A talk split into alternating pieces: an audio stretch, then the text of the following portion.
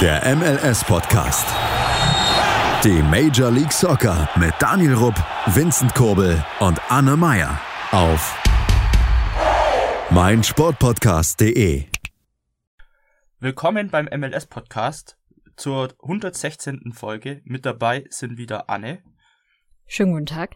Und dieses Mal mit einem Neuling, nämlich Daniel. Er ist nämlich LA Galaxy-Fan. Stell dich mal kurz vor. Müssen wir das wirklich machen? Ja. Ah, okay. Also, ich heiße laut Anne und Vincent Daniel. Warum auch immer. Ich mache keine Witze, denn für mich ist der LA Galaxy ein sehr ernster Verein und deswegen mache ich keine Witze darüber. Sehr gut. Sehr schön. Das finden wir sehr, wirklich sehr, so sehr alt, gut. Zumal die so alt sind wie die meisten Designated Player des Vereins. Weil Daniel und Doniel sind immer negativ mit ihren Witzen aufgefallen. Ja. Und äh, ich hoffe, dir, dir juckt bei dem Wort Kanada nicht gleich das, Mon das München, sodass wir da vernünftig weitermachen können. Da bin ich zuversichtlich. Gut, dann, ähm, ja, nach den letzten zwei etwas längeren Folgen wird es dieses Mal wahrscheinlich eine etwas kürzere, entspanntere Folge, denn viel gab's nicht. Es gab den zweiten Spieltag sozusagen mit einigen Highlights äh, und auch einer sehr schönen Szene, ähm, über die wir dann uns ein bisschen austauschen und sprechen werden. Ähm, dann hätte ich gesagt, fangen wir doch mal gleich an. Ähm, wir haben ja auch wieder am Samstagabend zusammen im Discord die MLS geguckt. Da könnt ihr uns gern joinen. Ähm, der Link ist in der Beschreibung, unten Folgenbeschreibung oder auch bei unseren Social Media Kanälen zu finden. Ähm, New England gegen Dallas. Wer hat's gesehen von euch? Wahrscheinlich Die alle. Hälfte etwa. Ja, ich hab's angeschaut. Genau. Ja, ich bin auch erst zur Halbzeit dazu gestoßen. Deswegen kann ich jetzt zur ersten Halbzeit nichts sagen. Ähm, aber New England hat ja 1-0 gewonnen.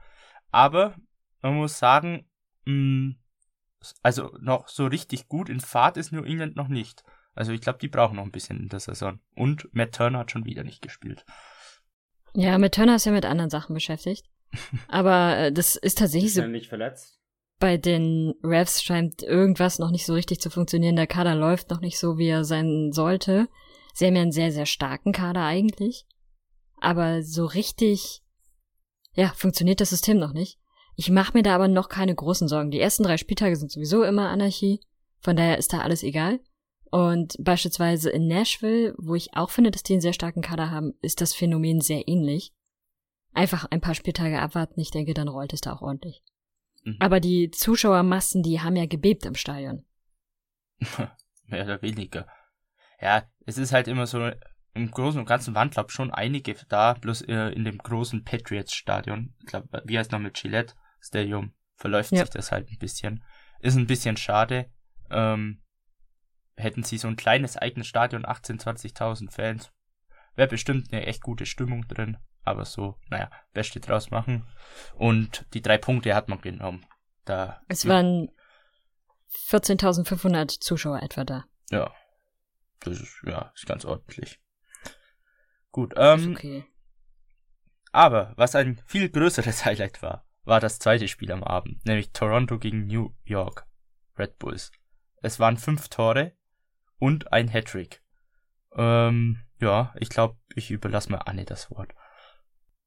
Ja, war ganz gut das Spiel, fand ich. Ähm, Man muss am Ende so ein bisschen sagen, es war vielleicht ein bisschen sehr hoch. Ein Tor ist ja sogar aberkannt worden. Wegen vermeintlichem Abseits, wo man darüber streiten könnte, weil es sehr, sehr knapp war. Aber ist am Ende dann auch völlig egal. Äh, die Red Bulls haben 1 zu 4 gewonnen. Das war ja auswärts. Damit haben sie jetzt zwei Auswärtsspiele gegen doch durchaus stärkere Gegner gewinnen können. Und Freunde der Statistik aus dem MLS Communications Team haben herausgefunden, dass das bisher nur zwei Teams bis, äh, gelungen ist, nämlich Seattle und Toronto. Immer dann, wenn sie in der Preseason ihre letzten zwei Spiele verloren haben und die ersten beiden Spiele gewonnen haben, standen sie am Ende im MLS Cup Finale und haben dieses auch gewonnen. Und auf jeden Fall haben alle Teams, die quasi zu diesem Zeitpunkt die zwei Spiele gewonnen haben, dann am Ende in den Playoffs. Eine ganz nette Statistik sagt jetzt aber natürlich noch gar nichts aus. Äh, der, der Mann des Tages sozusagen war natürlich, natürlich Louis Morgan mit drei, eigentlich vier Toren, einem schönen Hattrick in der ersten Halbzeit und zwischenzeitlich ist Toronto auch wieder rangekommen zum 1 zu 2. Aber ja, danach war wieder so ein bisschen Chaos dort in der Verteidigung und irgendwie hat so richtig, eigentlich auch noch nicht so richtig was gestimmt dort. Äh, von daher, die Red Bulls haben das tatsächlich sehr überraschend seriös gespielt. Das äh, war nochmal Verbesserung zum ersten Spiel auch, was sie ja auch gewonnen hatten, aber da war es nicht so, nicht so sicher. Und jetzt waren sie viel besser aufgestellt. Und wenn man sich überlegt, dass da noch drei Neuverpflichtungen gerade unterwegs sind, die noch auf, ihrem, auf ihr Visum warten, könnte das eventuell doch eine ganz okaye Saison werden. Aber wie gesagt, die ersten drei Spiele sind sowieso immer Anarchie. Aber zwei Auswärtspunkte, also zwei Auswärtssiege nimmt man gerne erstmal mit. Hm. Was auch ganz interessant ist, dass der Flügelspieler die drei Tore gemacht hat und der Stürmer die drei Tore vorbereitet hat. Umgedrehte Rollen. Apropos Stürmer, da war Anne auch nicht so gut drauf zu sprechen. äh, bei den Red Bulls. Ein altbekanntes Problem bei uns in Kansas. Ja, das ist, ist halt, es war im letzten Spiel ja auch schon so, da war ich auch auf unsere beiden Stürmer nicht so richtig gut zu sprechen, die dann überraschenderweise die Tore gemacht haben. Sie haben okay gespielt, aber sie haben halt nicht das getan, was, was Stürmer tun sollten. Interessant fand ich an dem Spiel war aber, jetzt abgesehen von den Stürmern, als dann zwischenzeitlich mal durchgewechselt wurde. Und sie haben, ich glaube, ihre vier Wechsel haben sie brav genutzt. Und am. Ende war das, das äh, Durchschnittsalter auf dem Platz bei den Red Bulls 21,5, weil sie quasi die ganzen jungen Leute noch auf dem Platz gelassen haben. Also da muss man sich bei den Red Bulls zumindest keine Sorgen machen. Toronto dagegen muss jetzt auf jeden Fall ein bisschen mehr koordinieren, das eigene Team noch mehr koordinieren. Da, ja, es ist so ein bisschen wie bei den Refs, da stimmt es noch nicht so richtig. Aber eigentlich müssen sie da jetzt noch keine große Panik haben. Gut, die haben jetzt auch eine komplett neue IV, bis die sich mal ein bisschen einstimmt. Aber so an sich mit O'Neill und Salcedo ist das ja eigentlich keine schlechte IV. Ich denke, dass da noch hauptsächlich an der Abstimmung vielleicht fehlt. Ja, genau. Ja. Und es gibt ja andere Teams in der MLS, die haben gefühlt gar keine IV, von daher haben sie da schon mal einen Vorteil. Das stimmt. Aber gegen dieses Team werde ich nichts sagen heute, weil es ist der nächste Gegner der Red Bulls und immer wenn ich was sage gegen ein Team, dann verlieren die Red Bulls gegen so ein Team. Deswegen schweige ich da heute. ja. Daniel, hast du noch was? Mm, mir ist aufgefallen, dass tatsächlich Toronto gar nichts wirklich in die Partie gefunden hat. Trotz Heimspiel. Ist ein bisschen erschreckend in meinen Augen, aber wie Arne schon gesagt hat, die ersten drei Spieltage sind die pure Anarchie. Es kann sich noch bessern und es wird sich noch bessern. Von daher, liebe Toronto-Fans, wartet nur ab. Liegt es vielleicht auch daran, dass Toronto einfach nicht gewöhnt ist, am Anfang der Saison gleich Heimspiele haben zu dürfen? Sonst wird ja immer am Stadion noch irgendwas gemacht und dann tun sie erstmal so ein halbes Jahr auswärts herum und erst nach dem ersten halben Jahr dürfen sie dann nochmal zu Hause spielen. Mm, die lassen den anderen Teams eigentlich ihren Vorsprung. Ich meine, es bringt dir jetzt herzlich wenig, am Anfang der Saison nach zwei Spieltagen oben zu stehen, wenn du am Ende unterm Strich bist. Naja, doch, es bringt dir, es bringt dir Screenshots davon, dass du mal erst an der Tabelle warst. ja, klar, aber wenn dann eine zwei bei der Anzahl der Spieltagen steht, kann ich auch lieben gern letzter sein mit zehn, mit minus zehn Toren. In meinen Augen. Wenn ich dafür am Ende einen weiteren Stern kriege, dann ist mir das scheißegal. Ein Stern so wie LA Galaxy. Ja. Da hat er ja schon genug. Naja, ähm. Man muss bald ein eigenes Gebäude bauen für, so, für die Anzahl der Trophäen. Große Ziele, der Herr. Aber danach ging es doch auch weiter mit einem guten Spiel. Ja, ja, spielerisch 1A, vor allem die erste Halbzeit. Wow. Also das hat jeden von uns vom Hocker kaut. Äh, Kansas ja. gegen Houston. 1 zu 0 für Kansas. Drei Punkte. Yay! Aber in der ersten Halbzeit war. War da überhaupt irgendein Spiel? War da was? Keine Ahnung. Keine Chance, keine gelbe Karte, kein gar nichts. Äh, eigentlich hat es erst so in der zweiten Halbzeit angefangen. 60. Minute hat dann Remy Walter ganz ansehnlichen Schuss. Das 1 zu 0 für Kansas gemacht, ein bisschen das Spiel erlöst Danach ist ein bisschen intensiver geworden, auch von den Karten her. Ähm, durch die Einwechslungen ist die Partie ein bisschen spielerischer geworden, aufgefrischt.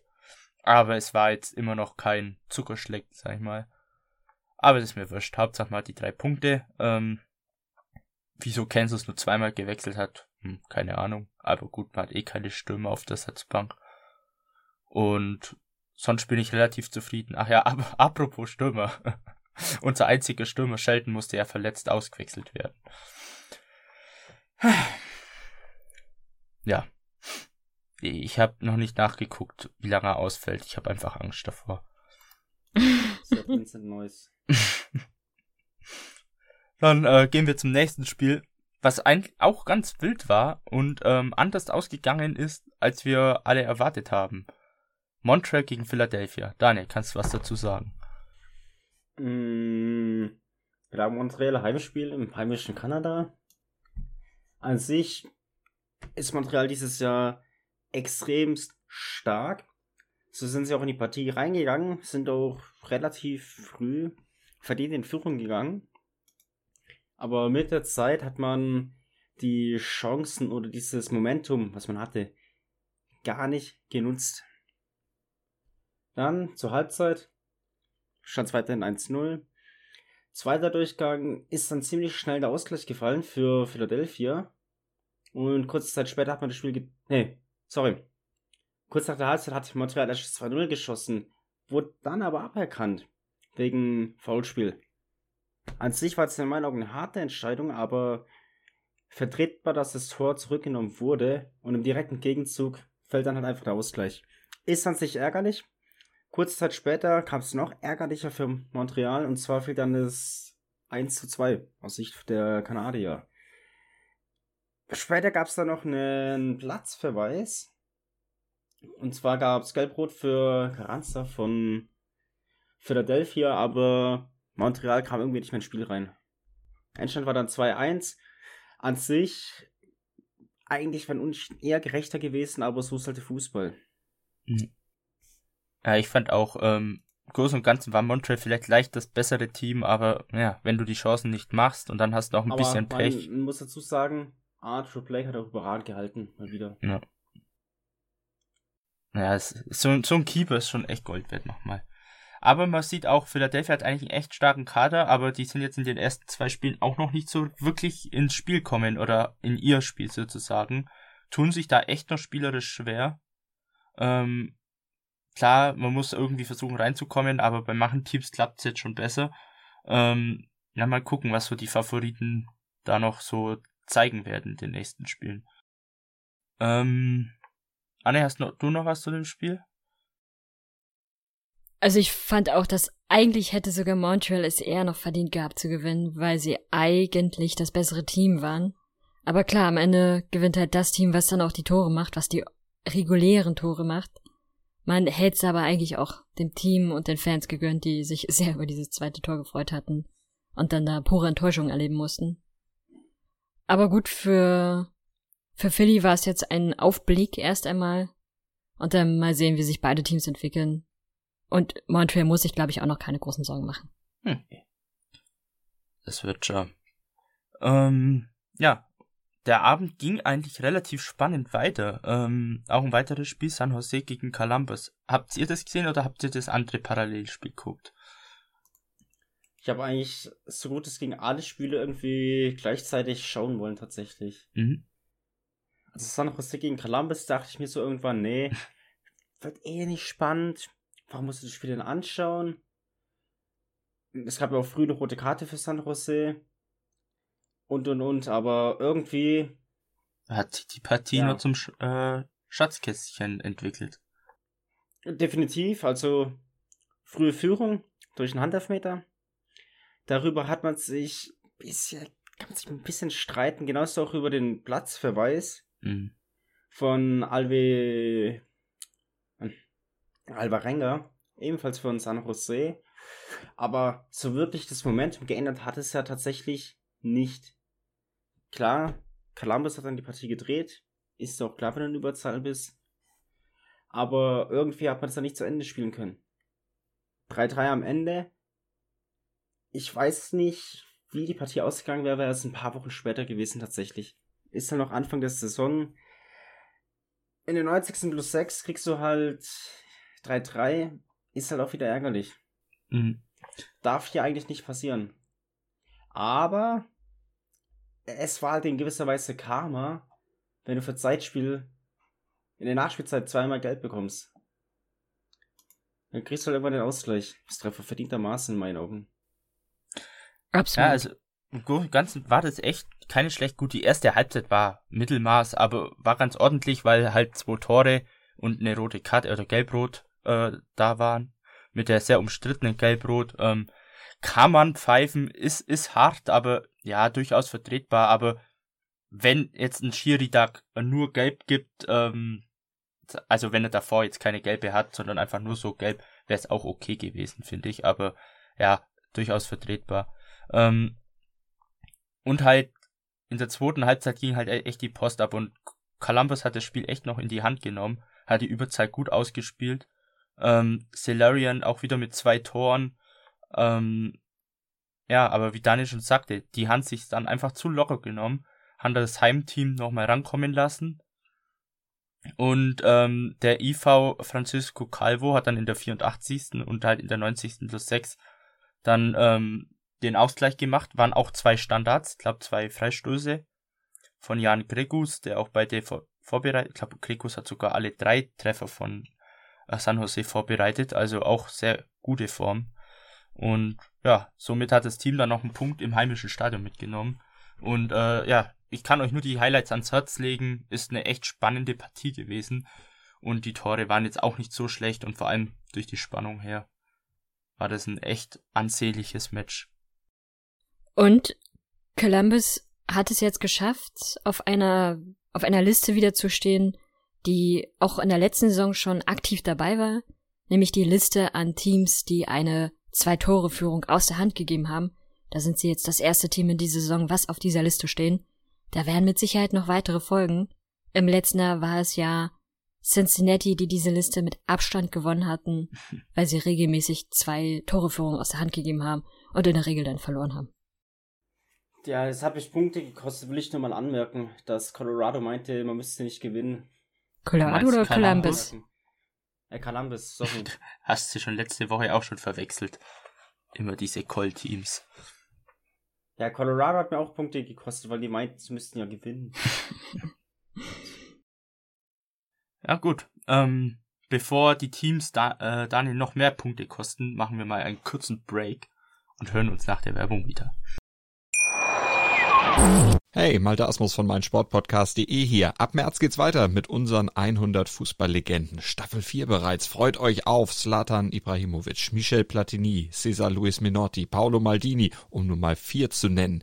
Und bis wir mit der vierten Staffel kommen, hört doch einfach noch mal rein in die bisherigen drei Staffeln. Ronaldinho, Sepp Meyer, Gary Lineker, Lothar Matthäus und viele weitere warten da auf euch. 100 Fußballlegenden. Jetzt überall, wo es Podcasts gibt. So, da sind wir wieder. Und dann gehen wir zum Sonntagspart der MLS. Und der fing gleich mal in der Früh mit einem, äh, ich sag mal, mit einer unterhaltsameren Partie eventuell an. Mit Cincinnati gegen DC United. Wo es, ich sag mal, zum Schluss sehr kurios und lustig wurde. Ah, ne.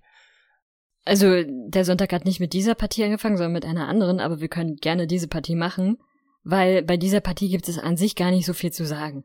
Man hat da DC United, eigentlich ein ziemlich starkes Team. Das erste Spiel hatten sie ja auch gewonnen gehabt. Und so viel schon mal vorab, auch das zweite Spiel haben sie gewonnen. Der Gegner war aber halt Cincinnati. Ist jetzt nicht der stärkste Gegner auf dem Platz. Also die kann man unter Umständen bei guten Bedingungen schon auch mal schlagen. Und äh, DC hat das gemacht, aber sie haben dafür 98 Minuten gebraucht und einen Handelfmeter, der in der 96. Minute stattgefunden hatte. Der Spieler von Cincinnati, es wird mit Sicherheit kein Fanvoting gewonnen haben als beliebtester Spieler an diesem Spieltag. Weil er wirklich in der 96. Minute im Strafraum den Ball völlig ungefährdet an die Hand kommen lässt. Wahnsinnig ärgerlich und dann wird natürlich auch verwandelt. Das, äh, ja, wäre eigentlich, eigentlich wäre ein Unentschieden sehr, sehr fair gewesen. Ja, auf alle Fälle halt, ja, es ist irgendwie typisch sind, sieht das denen sowas wieder passiert. Ja, wenn man halt so dumm ist und in der Nachspielzeit einen Ball an die Hand bekommt. Vor allem schon wieder zu Hause, Ja. also, ja. Ich glaube, es ist sehr schwer, Fan von Cincinnati zu sein zurzeit. Das ist doch generell schwer. Ja. Dann, ähm, ja, auch eine namenhafte Partie Chicago gegen Orlando. War leider eine Nullnummer letztendlich. Ähm, Es haben doch schon die Namen hergegeben. bei Orlando ist ja die Null schon im Namen drin. Und bei Chicago eine halbe. Aber, ähm, ja, Jetzt Äh, bei das ist auch eine Null. nee, aber ähm, da gab's dann auch unter anderem von Fabian Herfers äh, äh, eine gelbe Karte, die auch durchaus vielleicht auch als rot gehen könnte. Das war auch wieder so ein Nein, Foul. Nein. Es, Ah, Also, äh, gelb geht schon voll in Ordnung, aber reden ich wir finde, über Fabian Herbers, ein Spieler aus meinem Fantasy-Team. Da ist alles, was eine Karte ist, inakzeptabel und indiskutabel. ich finde gelb ist auch in Ordnung, aber mich hätte es auch nicht gewundert, wenn es da rot hätte geben können, aber ähm, hat schon gepasst. Ähm, Ah, also, das ist aber es war schon sehr nein. ruppig. Das Also, ist, in, also in der zwölften Minute. ja, und auch wie das, wie das dazu gekommen ist, also ich glaube, hätte er in dem Moment irgendwie eine Kettensäge in die Hand bekommen, er wäre mit der Kettensäge auf seinen Gegner losgegangen. Er hatte zum Glück keine, deswegen hat er es nur mit seinem eigenen Körper und dem Fuß gemacht. Aber es ist erstmal so entstanden, dass er der Meinung war, im Strafraum gefoult worden zu sein. Und dann kam halt 30 Sekunden später die Retourkutsche gegen den Spieler, indem er einfach aus so circa 600 Meter Entfernung angerannt gekommen ist wie ein brünstiger Bulle und ihn einfach mal vom Platz geflext hat. Natürlich auch brav mit auf den Fuß treten. Und äh, man hat schon eindeutig sehen können, er wollte in der Sekunde nicht den Ball spielen, weil der Ball war zu dem Zeitpunkt schon zwei Meter weiter vorne, sondern er wollte nur nähere Kontaktaufnahme mit dem Spieler aufnehmen. Das war halt leider nicht die einzige Aktion bei Chicago, die echt nicht fein war. Also ich fand ihre Spielweise überhaupt nicht gut. Ich habe dann irgendwann auch im Laufe der zweiten Halbzeit abgeschaltet, weil es einfach, das war wirklich so ein richtiges sinnloses Spiel. Man, man hat nicht versucht, irgendwie spielerisch da zu überzeugen, sondern es gab wahnsinnig viele Fouls, die auch sehr unnötig waren. Es hat mich ehrlich gesagt gewundert, dass die Partie nicht völlig aus, äh, auseinandergeglitten ist irgendwann. Und ähm, auch später gab es dann weitere Stürmerfouls von Chicago. Also es war, da ist noch auf je, jede Menge Arbeit für Chicago, wenn man es nicht schafft, spielerisch da zu überzeugen. Das war eine Partie, die hätte man auch gewinnen können. Ähm, aus Orlando-Sicht natürlich ähnlich. Sie hätten es eigentlich auch gewinnen können. Aber da war dann wahrscheinlich irgendwann auch zu viel Respekt mit dabei, wenn man alle paar Meter ordentlich einen auf die Nuss bekommt. Ja. Ist ja schon zusammengefasst. Ja, Daniel, hast du noch was zu dem Spiel? Ja, es ist halt mit eins der klar ist es ein 0-0. Nicht jedes 0-0 muss langweilig sein, aber das gehört zu der Kategorie, wo man in den 90 Minuten lieber was anderes macht. Gelbe Karten verteilen zum Ja. Beispiel. Es gab sieben Stück im Spiel. Das, das ist ja nichts im Vergleich zu Galaxy, äh, zu LAFC. Es gab Wieso, wie viel gab's auch denn da? sieben. Es gab mehrere Spiele, die sieben Karten hatten. Und keines davon war von Ted Uncle geleitet. Skandal. Ted Uncle unterwandert seine Kollegen. Wahnsinn. Wacht auf, merkt ihr es nicht? ah, ja. Ähm, ja, was man jetzt nicht groß an, an ähm, ansprechen muss, aber mal kurz erwähnen, ist einfach, dass Seattle äh, G Bobby Wood wurde. Ähm, die haben einfach 1-0 verloren.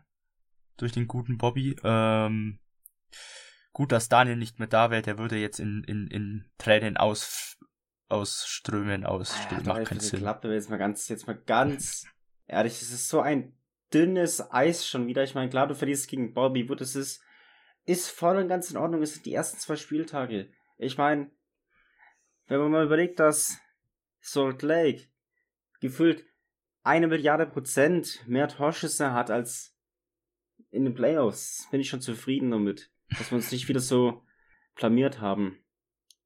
Außerdem muss man dazu sagen, dass ich will echt keine Ausrede, kein Thema, aber dass es halt größtenteils der B-Kader war.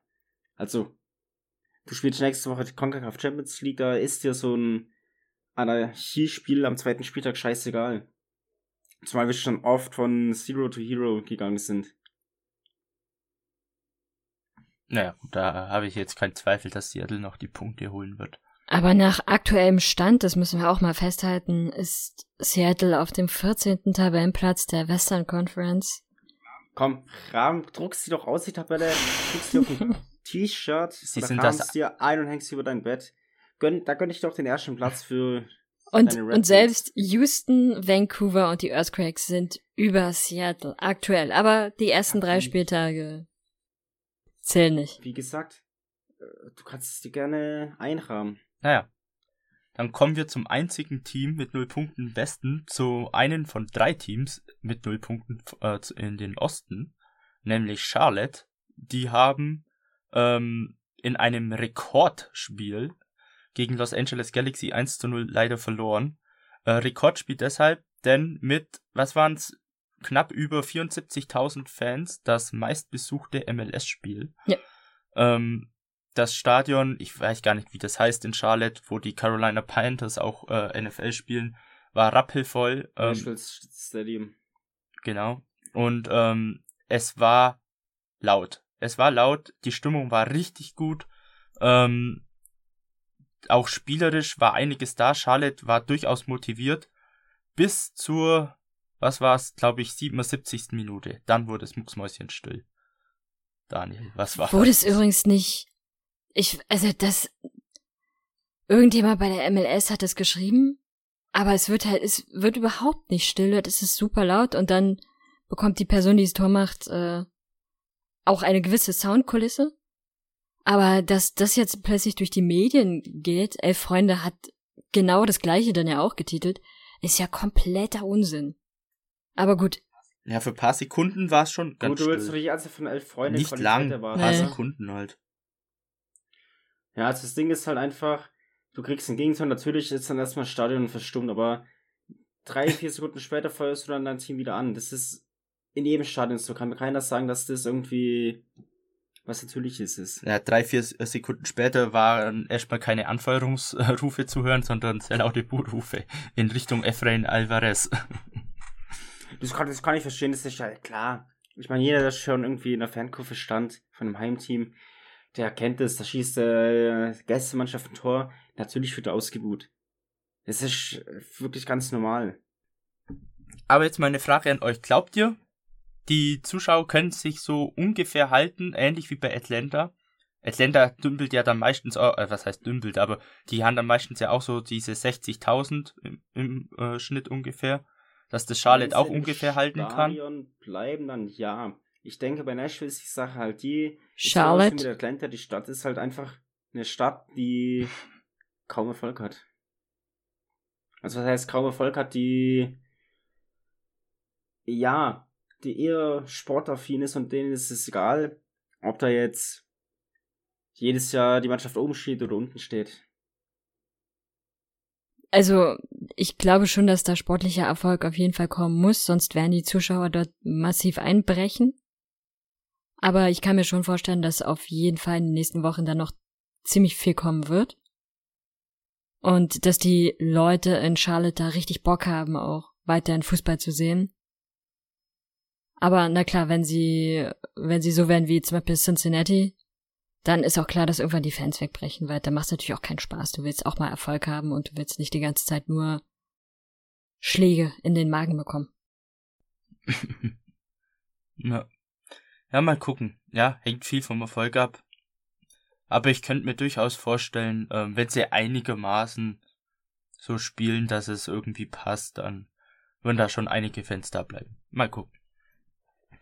Aber das ähm, auch ein weiteres Highlight gab es ja dann nach Abpfiff, beziehungsweise es, es ist schon Rumor äh, rumgerüchtet worden vor Anpfiff durch einen Tweet von äh, Sascha Kirstan. Habe ich den richtig ausgesprochen? Ich glaube schon.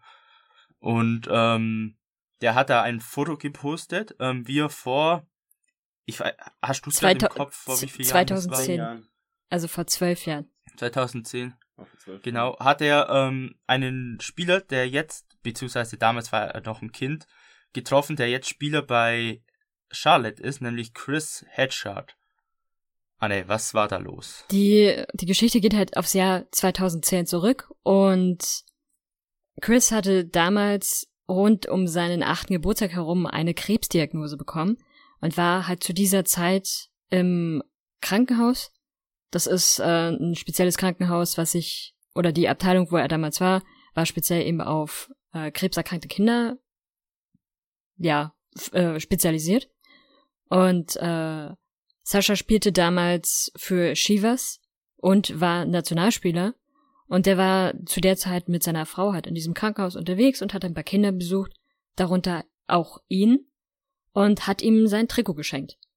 Und an sich das hat er danach in der Pressekonferenz erzählt, hört man meistens danach gar nichts mehr von, von diesen Kindern.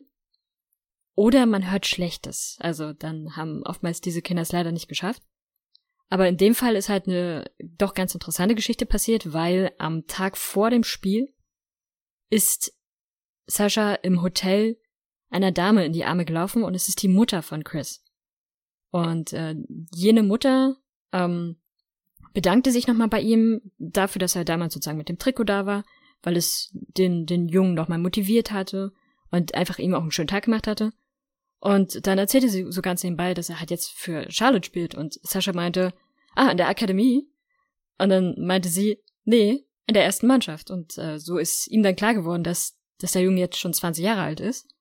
Und dann haben sie sich auf dem Platz wiedergesehen. Und er hat sich, er hat, hat vorher getwittert, diese Geschichte und hat quasi darum gebeten, ein Trikot zu bekommen. Hat er bekommen am Ende. Ja. Gab's ein schönes Foto, wie sie sich dann das Trikot getauscht haben. Sowas sind immer schöne Stories. Sowas schreibt der Fußball und. Für, für ähm, mich jetzt schon das Bild der Saison, wenn ich ehrlich bin. Ja, das wird definitiv. Oder die eins der Highlights tatsächlich der Saison. Ich meine, klar, die ist erst zwei Wochen alt, aber gerade Geschichten, die außerhalb des Platzes stattfinden und sich dann irgendwie wieder auf dem Platz finden. Das sind einfach geniale Geschichten. Ja. Gut ist übrigens auch die Erkenntnis, die Sascha daraus gewonnen hat, nämlich, dass er einfach ein netter Mensch sein will und nur so eine Kleinigkeit, die für ihn eigentlich, das ist für ihn kein Aufwand, in so ein Krankenhaus zu gehen und da mal ein Kind zu besuchen, aber für so ein Kind oder für, für die andere Person ist das halt ein Riesending, weil die Person wird dadurch motiviert und kann dadurch natürlich nochmal vielleicht eine Genesung heilen oder ähnliches. Und äh, das hat er auch für sich dann mitgenommen, da künftig irgendwie weiterzumachen und weiter einfach ein guter Mensch zu sein. Wer weiß, vielleicht sehen wir ihn ja später am Ende der Saison als einer der sozialsten Spieler. Also den Award, das Name jetzt gerade nicht einfällt. Ja, ähm, sonst an dem Spieltag gab es ja dann noch ein torreiches, sowie, ja, spannend war es eigentlich dann nicht mehr, aber torreiches Spiel, nämlich Austin gegen Miami. Habt ihr gesehen? Ja. Nein. Also das Spiel ging ähm, 5-1 für Austin aus. Austin ist dann damit im Westen auf Platz 1 mit 6 Punkten und äh, ein Torverhältnis von 10 zu 1. Gut, äh, die zwei Gegner waren jetzt nicht die besten Teams. Ähm, bis jetzt. Also man muss jetzt schon mal schauen, dass man jetzt nicht so overhyped das Ganze, denn die guten und die schweren Brocken kommen noch und wenn man dann da erfolgreich spielt, dann kann man ein bisschen rumhypen. Aber man sollte jetzt noch schauen, dass man trotzdem die Ruhe bewahrt, trotz äh, fünf Tore. Aber im Großen und Ganzen trotzdem war es ein sehr gutes Spiel von Austin. Muss man sagen, das Team wirkte schon einfach sicherer, finde ich jetzt persönlich, ähm, wie letzte Saison. Ähm, Tore machten zweimal Ethan Finlay, der von Minnesota kam vor der Saison. Äh, auch Sebastian Driussi traf zweimal und dann auch Giulio Cascante. Äh, für Miami hat das zwischenzeitliche 3-1 Leonardo Campana gemacht. Ähm, ja, also ich fand, Miami hat absolut nichts gemacht. Ähm, die Abwehr, sie haben nicht viele Innenverteidiger, ähm, lassen dann auch noch Break Share in der Verteidigung oh, spielen. Ja. Äh, ähm, der katastrophal war. Ähm, ein Jetlin fand ich auch nicht gut, wirkte teilweise echt demotiviert ab dem 4-1, ähm, ist mir aufgefallen, ist nicht mehr so schnell irgendwelche Bällen hinterher gerannt.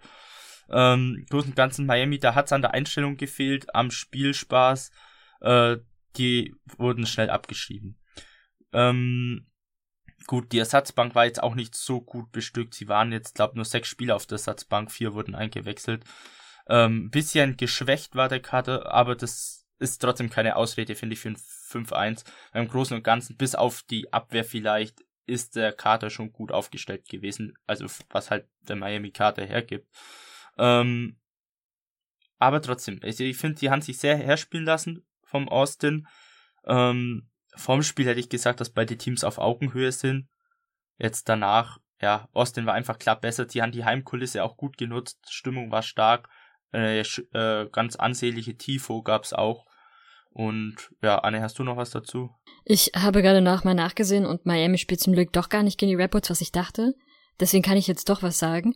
Wie kann man nur so schlecht sein? Mach im Ernst. Du hast so einen eigentlich ziemlich teuren Kader. Du hast, also dein, dein Image oder dein eigenes Selbstbild ist einfach ein komplett anderes als das, was du auf dem Platz dort siehst. Und du lässt dich von einem Team abfrühstücken, was eben keinen super krassen Kader hat, was vor allem eher einen MLS-Kader hat, was es aber trotzdem schafft, die Tore zu machen.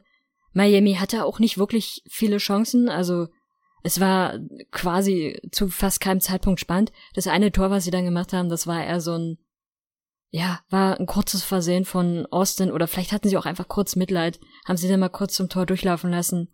Aber da war auch nichts, nichts Relevantes von Miami mit dabei. Und die einzige Person, die bei Austin wirklich eine große Schande war, ist Nick Lima, der schon wahnsinnig früh, ich glaube in der 22. Minute oder so, hat er eine gelbe Karte kassiert für Ball nicht abgeben. Der, der Ball ist, ist ins Ausgerollt, er hat ihn sich gegriffen, weil er dachte, er bekommt den, er, er bekommt den Ball. Der Schiri hat aber gesagt, ist nicht. Und anstatt den Ball dann einfach de, seinem Gegenspieler zu geben, der schon danach greifen wollte, dreht er sich raus und wirft den Ball weg. Und dafür hat er die gelbe Karte bekommen und ich habe den Trottel natürlich bei Fantasy drin. Er fliegt auf jeden Fall noch raus. Aber ja, ansonsten Austin sehr stabil gewesen tatsächlich. Sie werden nicht immer fünf Tore machen, so viel kann man schon mal, glaube ich, sagen. Oh. Aber Miami hat extrem viel Arbeit und wenn man sich anguckt, dass da bei Fort Lauderdale, ihrem quasi Farmteam oder ihrem Zweiteam, auch nicht so hundertprozentig viel Potenzial drin steckt, dann muss man sich eigentlich schon ein bisschen Sorgen machen. Und du kannst deinen Kader eben nicht nur mit großen Stars die ganze Zeit aufstocken, sondern du musst auch einen, ja, einen kontinuierlich gut arbeitenden Grundkader haben und den haben sie im Augenblick einfach nicht. Beziehungsweise, ja, da ist einfach an völlig falsche Stellen investiert worden. Ist ja super, wenn du viele Spieler vorne im vorderen Bereich hast, aber wenn du hinten einfach keinen hast, bringt sie nichts. Sie sollten vielleicht die 20 Torhüter, die sie haben, mal endlich einsetzen und dann alle ins Tor stellen. Vielleicht hilft's. Aber bei Miami haben schon einige aus der Jugend gespielt. Ähm, ich glaube, Allen war dabei. Ähm, und auch eingewechselt Emerson Rodriguez. Und weiß ich es jetzt gerade gar nicht. Ist Taylor auch aus der Jugend? Keine Ahnung. Aber äh, und bei Austin hat auch zum Beispiel äh, Draftpick äh, Kip Keller das zweite Mal von Anfang an gespielt. Und auch der letztjährige Pick Pereira von Anfang an. Also, ähm, ja, standen schon einige junge Spieler auf dem Platz, aber ja, wie Anne schon sagte, bei Fort Lauderdale sind jetzt noch nicht so diese bekannten jungen Spieler dabei. Ähm, muss man mal gucken, wie man die einsetzt und ja, Miami muss schauen, dass sie dem Beckham-Status irgendwie gerecht werden. Sonst kann das schnell nach hinten losgehen. Aber gut, ähm, habt ihr sonst noch irgendwas zu dem Spieltag oder außerhalb des Spieltages? Mm, nee. Auch nicht. Gut, dann äh, war's das schon wieder in dieser Woche von uns. Ähm, wie gesagt, könnt uns gern bei unseren Social Media Kanälen folgen. Die sollten mittlerweile alle bekannt sein. Ähm, kommt gern auf den Discord, schaut mit uns die Spiele an, am Samstagabend meistens. Ähm, oder vielleicht machen wir es auch beim Sonntag- oder Freitagsspiel dabei. Ähm, sonst hören wir uns nächste Woche wieder. Wenn ihr natürlich irgendwelche Fragen oder Themenvorschläge habt, die wir irgendwie ansprechen sollen, äh, gebt uns gern Bescheid, schreibt uns an, habt keine Scheu. Sonst bewertet uns gern bei Spotify. Und ja, das war's. Dann tschö mit Ö. Tschüss. Wie ihr es sicherlich merkt, die MLS-Podcast-Folgen kommen jetzt immer am Mittwoch.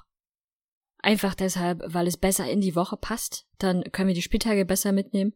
Und freitags kommt jetzt ein anderer Podcast, den wir euch gerne empfehlen wollen würden. Welcher das ist, das hört ihr jetzt. Hallo, wir sind Wolf. Und Anne von Sideline, der USL Podcast. Bei uns hört ihr jeden Freitag alles Interessante zu den Ligen unterhalb der MLS. Und neben den Geschichten, Spielanalysen und Skandalen erfahrt ihr auch, warum die Ligen das Spielfeld der Ideen sind. Hört gerne rein. Jeden Freitag bei meinsportpodcast.de.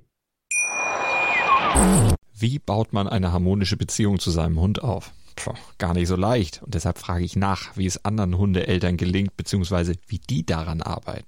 Bei Iswas Dog reden wir dann drüber. Alle 14 Tage neu mit mir, Malte Asmus und unserer Expertin für eine harmonische Mensch-Hund-Beziehung, Melanie Lippisch.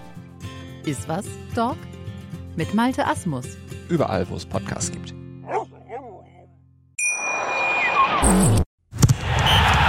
Der MLS-Podcast. Die Major League Soccer mit Daniel Rupp, Vincent Kurbel und Anne Meyer auf meinsportpodcast.de.